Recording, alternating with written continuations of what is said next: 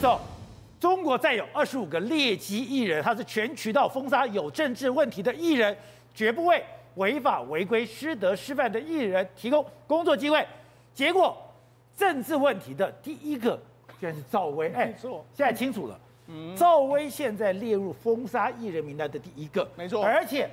她是政治问题，对，实际上这个中国全渠道封杀有问问题的艺人里面来说，赵薇被列名到政治问题里面。那当然，我们节目讲过非常多，她的政治问题是来自什么地方？当然跟马云有非常大的关系，对啊跟江派人马有非常大的关系。实际上，保洁上过去你只要真的是沾上政治问题的艺人来说的话，你真的下场都非常凄惨很。惨吗？啊我们看啊，从最早的刘晓庆，刘晓庆来说的话，哎、她跟江泽民处得很不愉快嘛对，所以最后她因为这个欠税的问题被关了好几年的这个时间嘛被，关到秦城对，监狱另，外一个汤灿也是一样，汤灿被怀疑说他跟这个周永康他们关系非常好嘛，哦所以在习近平对付周永康之后呢，汤灿也被关了嘛。所以汤灿有入狱，对，没错。那另外一个这个瑞瑞成刚，对他事实上是个央视的主播嘛，他为什么他卷入令计划嘛？传言说他跟令计划的老婆非常好嘛。对那令计划被整顿之后，他也被整顿了嘛。那现在紧接着范冰冰为什么被整顿？因为范冰冰被传言说他是江派的人嘛，他帮江派在洗钱嘛，所以他当然范也冰冰帮江派洗因为钱，当时很多阴阳合同的关系里面来说，他在海外去，这个疑疑似有这些钱流到海外去嘛，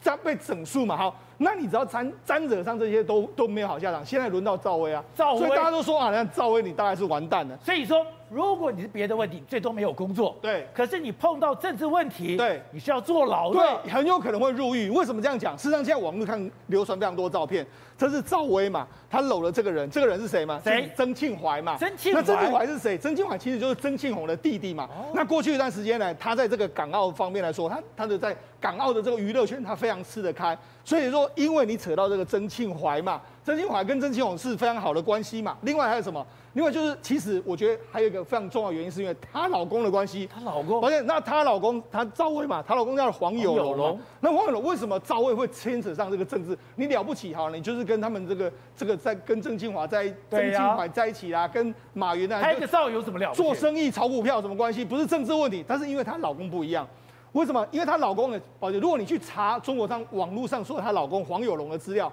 其实你查不到什么资料。她只有一个经历，她就曾经是前深圳市长许宗衡的司机，哦然后后来就哎横空出世变成是有钱人，他是个司机，对，然后就变成有钱人，然后有钱人之后，赵薇还还嫁给他，所以照理说，哎、那他怎么怎么出现？现在有越来越多资料丢出来，所以原来他有一个非常有名的这个姑姑姑妈，姑妈叫做黄丽满。黄丽满黄丽满是谁？黄丽满是前深圳市委书记。那为什么他他他在后来的？因为嘛，我们之前不是讲吗？深圳市市长许宗衡，那就是他的手下嘛。哦所以许宗衡后来被查的时候，贪污的时候，突然之间许宗衡的钱就不见了嘛。传言就是说被他们两个拿走了嘛。被黄有龙对打，那走为，什么他们两个能够这样子只手遮天呢？因为为什么？因为传言说黄丽满她是江泽民的情人嘛，所以他们因为他们两个黄长立期，美这个样子是情人，他们两个长期之间，这个情人眼中出西施，我们也 OK，OK 不了解是怎么回事哈。那就是说，因为江泽民跟他长期都是上下属的关系，就后来江江泽民被提拔，就一路飞天之后，黄丽满也一路跟着他，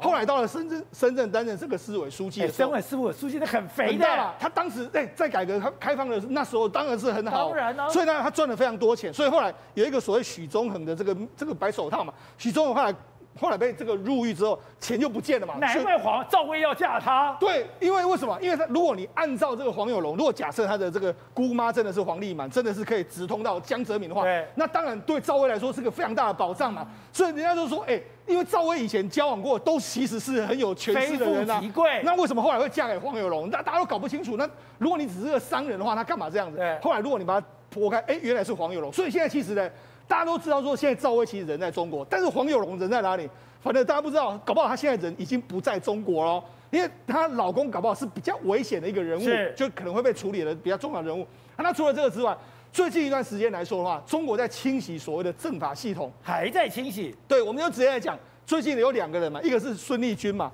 而且孙立军是谁？哎、如果你记得非常清楚的时候，我们当时在讲武汉肺炎新冠，武汉有肺炎的时候，当时呢，习近平派去的处理的公安部副部长就是他、哎，那就是习近平很相信的对，人啊呢他。其实派你去哦，结果派你去之后，他现在被双开。为什么被双开？因为他涉涉嫌到一个非常少见的这个这个罪他违违严禁严重的这个违法违纪的，它里面有说你把持一些机密的资料，你把它散播出去，把持机密资料对散布出去那，那到底是什么机密资他料？被开除党籍跟党籍跟对，公职那。现在为什么有人就说他是把这个，因为他一第一个时间到武汉去，对不对？所以他武汉的时候，他知道很多武这个新冠肺炎相关的资料。传言说他把这个资料，我们不是讲过吗？澳洲变成是打中国的急先锋，嗯对会不会是透过孙立军？因为孙立军曾经在澳洲留学过，是那他老婆目前是澳洲籍，哦所以是不是透过这样的方式呢，流到这澳洲说澳洲取得这个资料，才敢对中国大陆这样子这样难子怪澳洲开第一枪。对，那所以哎、如果真的是这样的话，那他真的在习近平的眼中，那他真的是完蛋了。好了，除了这个之外，还有另外一个非常重要，叫做傅政华。傅振华而傅政华是他也曾经担任过跟孙立军一模一样的局面，但是其实呢，他比孙立军更加重要。如为什么？因为他在在二零一二年的时候呢，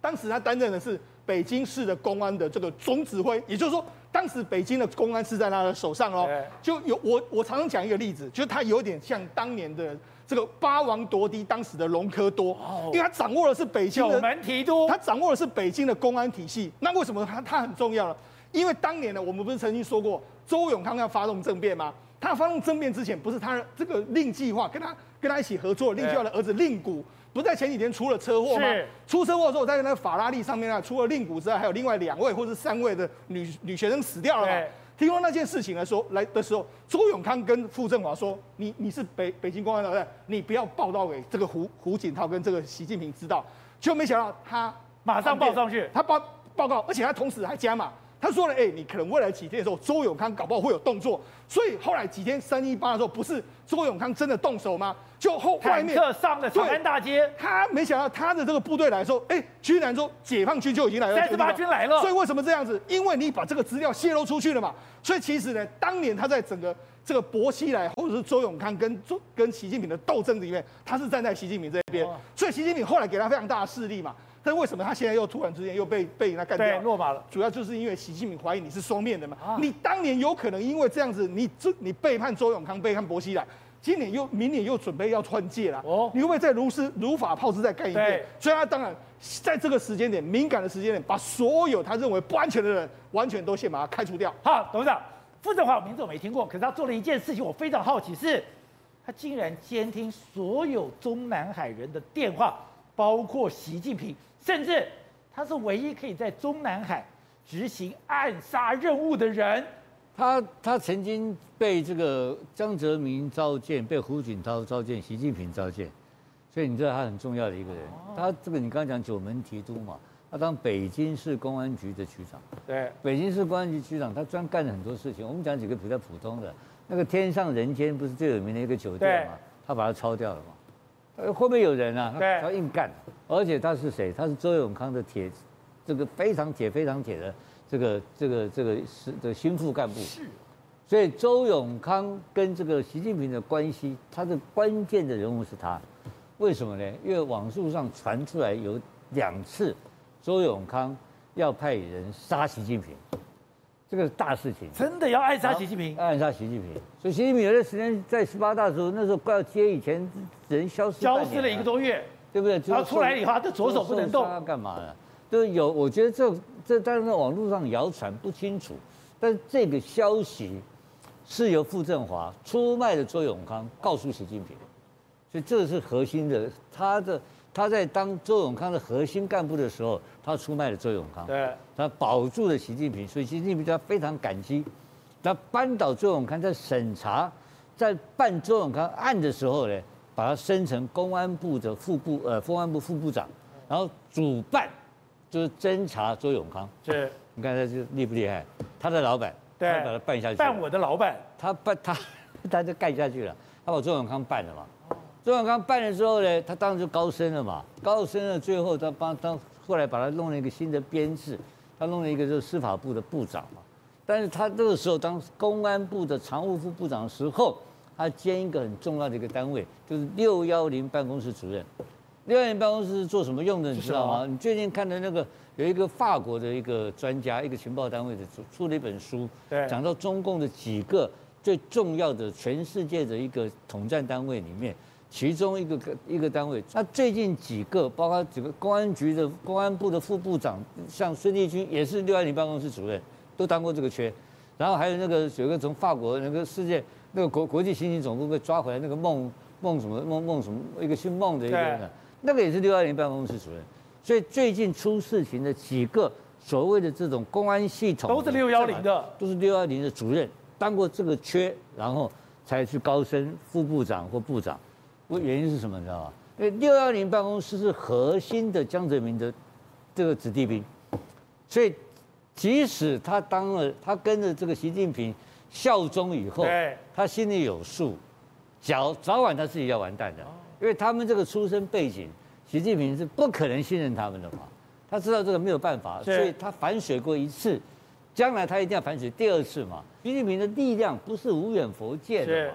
那当然，今天这个故事已经曝光出来以后，就那是已经故事结束了、哦，这已经因为已经抓完了嘛。对啊，抓完了这波抓完了嘛，所以我要解释就是说，这个六幺零办公室是一个非常特殊的单位，到今天来讲的话，仍然有江派的几几几个势力，对但你不能讲说，哎，什么叫江派？呃，江泽民人现在身体不好，不是这样子的，是他们本身，他们几个被抓的时候，都有一个法，有一个形容词，说他们在搞团伙。团伙你，就知道他意思了吧？就是他们这些人自己成为一个对集团，然后保互相保护自己，他们有可能随时可以干掉习近平，是这种人物，所以他 这些人，习近平这次痛下杀手，全部干掉。好，东浩，另外就是现在共军不断的来这种骚扰我们的西南海域，哎，我觉得最妙的是，来现在几架已经不是问题了，是我们的飞弹出来了。当然非常出来了。你像前几天连续三天搞搞了九十七架过来哈，那你就知道，你你过来的时候我们一定会很紧我张们。的飞弹打得到吗？呃，没有打过不知道，但是国防部长告诉你说打得很准。哦，可是至少有一件事情，只要他的飞机起飞过来，如果是像像过去这样子，呃，不管是十几或二十几架的，你刚刚靠战机贺阻没有用，这时候我们的雷达、攻山、天、呃、这这些这些飞弹就开始锁对方了。是但他也不会真的是用雷达、用用用射控射控雷达直接把你锁住了，那样又太不友善。对，但是你一上来，我们的雷我们雷达就打开了嘛。所以以前我们讲的，我们搞得兵疲马困，你来我就要飞机半飞，你来我就要飞机半飞，弄得我们这个机皮这个兵疲马困。你现在你来你来两架，我可以这样子啦。啊对，你来十几二十架，你来搞那个九十七架的，我不能这样子啊，那我就把雷达打开就啊，把雷达打开了，我我雷达打开，你知道啊，我知道啊，你如果在越过中线的时候，那就对不起啦，那就下一步啦，那你要不要过？你要不要过中线？所以两边其实就像我刚才讲的，大家的怕看谁是胆小鬼，你要不要测试我？哦，就是可就是是我这们样这子个啊，敢打吗？没有人知道，但是也许哪一天擦枪走火。可是我必须讲，这次九十七架不是为了，不是为，不是针对台湾呐、啊可是它必须要经过台湾，对，因为它从对岸起飞之后，它绕过巴士海峡，打一个勾勾到东海岸，为什么？为了美国、日本、英国那些航空母舰啊，它其实是因为巴士海峡，只要每一次航空母舰从日本南下要下来的时候，对他只要过来一下，他不是过来一下，他一定都是十八九架一次来，然后做一个动作，轰炸航空母舰给你看。可是我为什么说胆小鬼游戏？等到人家航空母舰真的到的时候，它不见了，它永远是在什么航空母舰还没到之前做给你看。